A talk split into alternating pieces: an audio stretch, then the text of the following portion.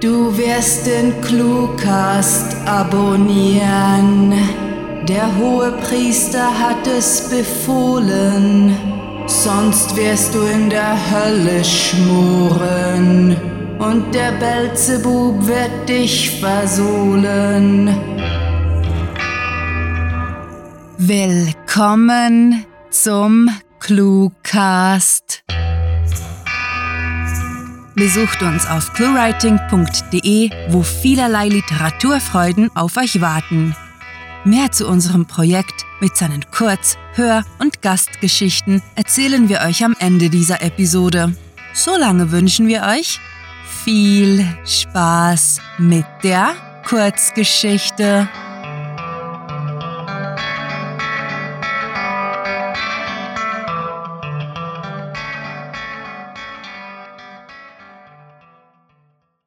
Fünf Jahre und ein Weltuntergang.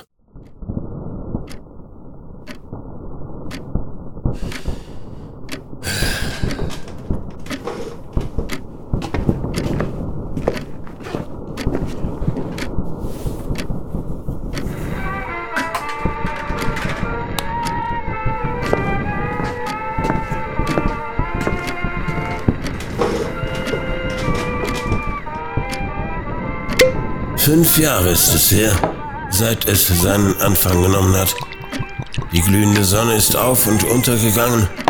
Der Wüstensand steckt jeden Tag in meinen verfluchten Schuhen und Jahreszeiten verwandeln sich in eine Erinnerung aus einer weit entfernten Epoche meines Lebens. Ich hätte mir einen schöneren Ort als diese Staubschüssel für mein Exil aussuchen sollen. Doch dazu ist es zu spät. Ich bin hier gestrandet. Bist du ein Poet oder so? will der grobschlächtige Kerl wissen, der sich an die Bartheke lehnt. Ich gluckse müde und entgegne. Nein, betrunken. Ist dasselbe, gibt der Schulterzucken zurück und stürzt seinen Agavenschnaps in einem Zug in die Kehle. Alkohol macht uns alle zu Poeten oder Proleten.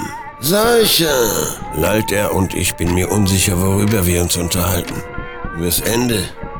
Davon spricht heutzutage ohnehin jeder, also eventuell auch wir. Glücklicherweise ist mein Denkapparat genug benebelt, sodass ich den Typen tatsächlich witzig finde. Zumindest bis er fortfährt. Was macht eigentlich ein Kerl wie du in diesem Loch?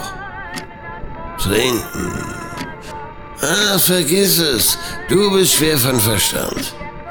Er wendet sich ab und schnappt sich die Flasche von der Bartheke. Kaum hat der Fremde sein Glas gefüllt, widmet er sich wieder mir.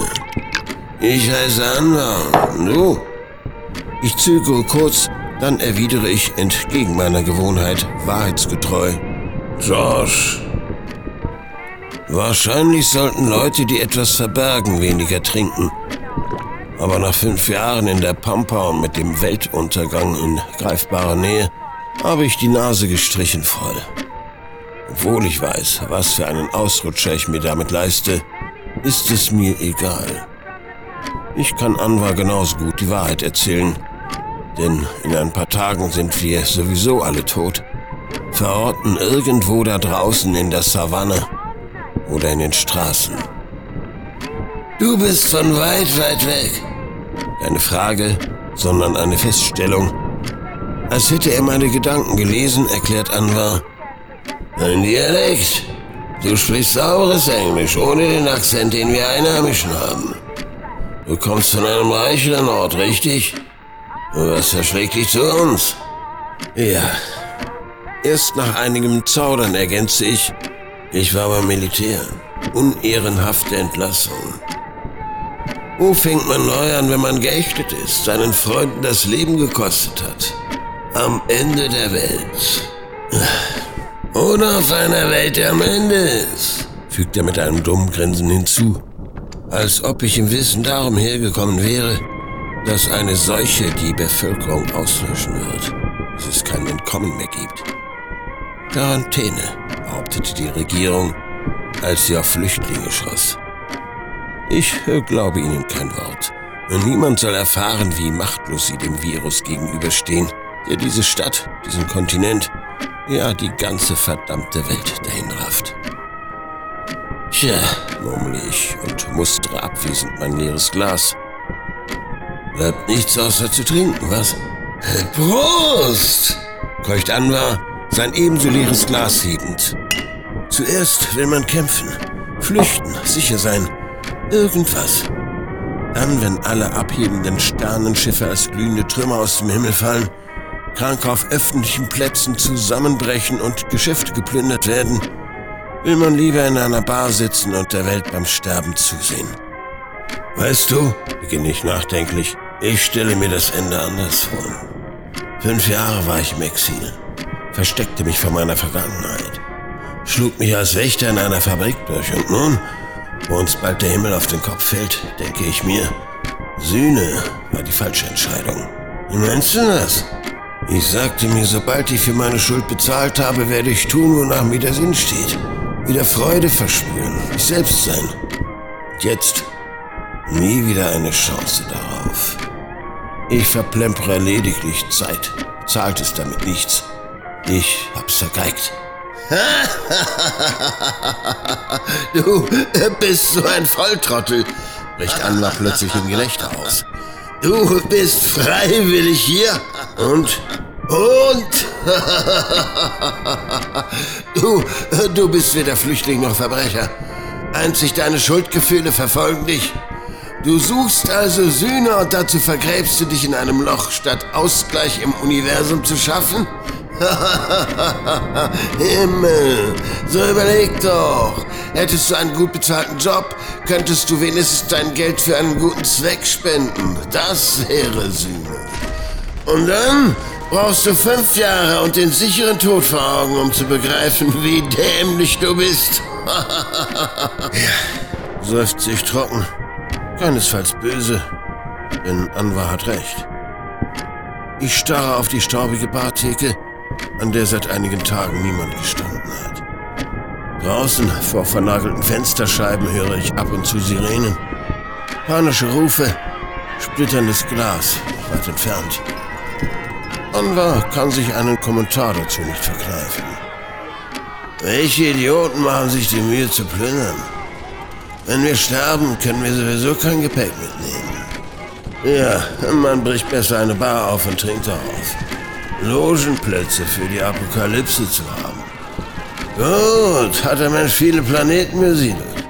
So kann man immer mal einen Weltuntergang erleben, meint Anwar demotiviert wir sind bloß Versuchskaninchen für irgendeine neue Pest. Das ist es auch schon. Fertig, Schluss, aus. Mechanisch nicke ich und bereue die letzten fünf Jahre meiner Existenz als Nachtwächter in einer Fabrik vertan zu haben.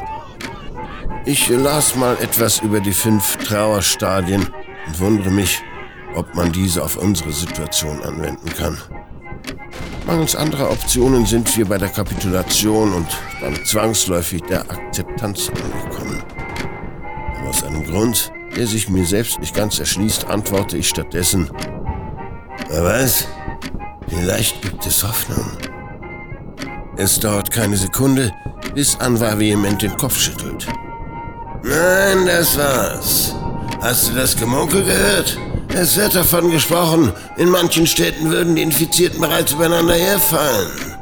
Ob die im Delirium sind, sich um die letzten Medikamente zanken, spielt keine Rolle mehr. Entweder du wirst krank oder totgeschlagen. Vorbei ist vorbei. Wir könnten auch... Ich unterbreche mich und denke an die fünf Jahre zurück, welche ich in einem selbst auferlegten Exil verbrachte, ohne dabei Sinnvolles zu tun. Ein Teil von mir protestiert, nein, schreit, dass das nicht alles gewesen sein darf. Fünf Jahre Selbstmitleid und dann der Weltuntergang, wie man apathisch in einer Bar herumlungernd begegnet. Großartig. Anwar schweigt, ich schweige. Stäubchen tanzen im abendlichen Sonnenlicht, das durch die Ritzen der Bretter dringt. Der Tumult draußen wird lauter, kommt näher. Einzelne Schüsse fallen, hallen gespenstisch durch die Straßen. Und hier bin ich, der ehemalige Offizier, der seine Kameraden im Stich gelassen hat. Um einen stolzen Soldaten ist wenig übrig geblieben. Nur, Was bin ich nun? Mit einem entschlossenen Ruck stehe ich auf, hebe mein Glas hoch und schleudere es auf den Boden. Das Klirren ist lauter, als ich erwartet habe. Einige kleine Scherben landen auf meinem Stiefel. Scheiß drauf. Anwa ist kaum zusammengezuckt. Sieht hoch. Hä? Mir reicht's. Ich bin lange genug rumgesessen, habe gejammert, mich selbst bestraft. Ich muss das ändern. Mein Trinkkamerad lacht bloß Hm. Dafür ist es jetzt ein bisschen spät, richtig? Nein, noch siechen wir nicht dahin. Und wer sagt überhaupt, wir müssen in diesem Loch umhängen und das Ende abwarten? Meine Überzeugung und der Alkohol wirken zusammen, geben mir das Gefühl, eine flammende Rede zu halten. Ich weiß, wo es in diesem Café geht. Die klauen wir und reiten durch die Sierra so lange nach Norden, bis wir fruchtbares Land finden, weit ab von jeder Siedlung. Gehen wir dabei drauf, so sterben wir wenigstens kämpfend. Anwar erhebt sich ebenfalls und brummt gleichgültig. Meinetwegen.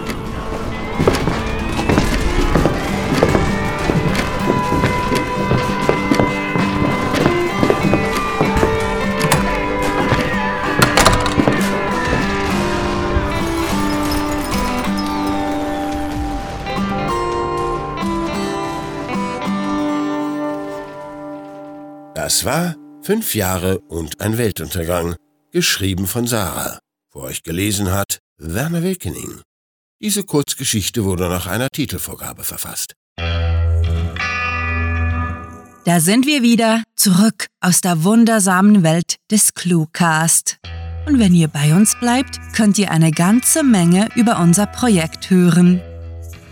Seid ihr neugierig, was hinter der Produktion einer Cluecast-Episode steckt? Mehr dazu sowie viele weitere Einsichten in unser Projekt findet ihr in der Sparte Inside ClueWriting auf unserer Seite. Dort gibt es ebenso unzählige Kurzgeschichten zum Lesen, sodass eure langweiligen Tage mit Unterhaltung gefüllt werden. Auch niemals langweilig wird es bei uns auf Patreon. Wir möchten uns megalotastisch bei unseren Patreon-Fans bedanken, die sich für unsere Arbeit und euer Literaturvergnügen einsetzen. Möchtet ihr hier namentlich verewigt oder als Gastautor eingeladen werden? Habt ihr Lust auf exklusive Kurzgeschichten und viele Überraschungen aus dem Hause ClueWriting? Kein Problem! Auf patreon.com slash cluewriting erfahrt ihr, wie ihr euch und uns eine literarisch famose Zeit gönnt. Und kennt ihr bereits unsere Sprecher, die euch die Hörgeschichten taufrisch in die Gehörgänge liefern? Besucht diese Helden des Cluecast auf cluewriting.de und vergesst nicht, dem Echo ihrer Stimmen zu folgen.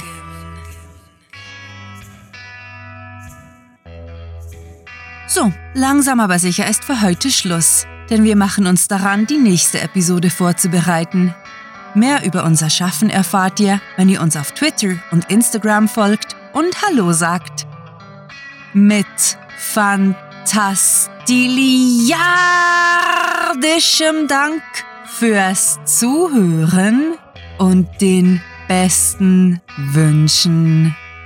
Eure Cluecaster.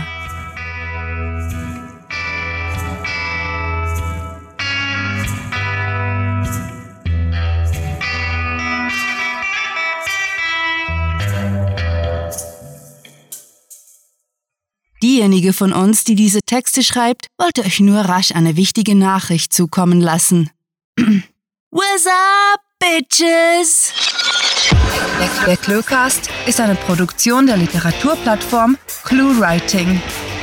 Für Feedback, Anregungen, Literatur und weitere Informationen begrüßen wir euch jederzeit auf www.cluewriting.de.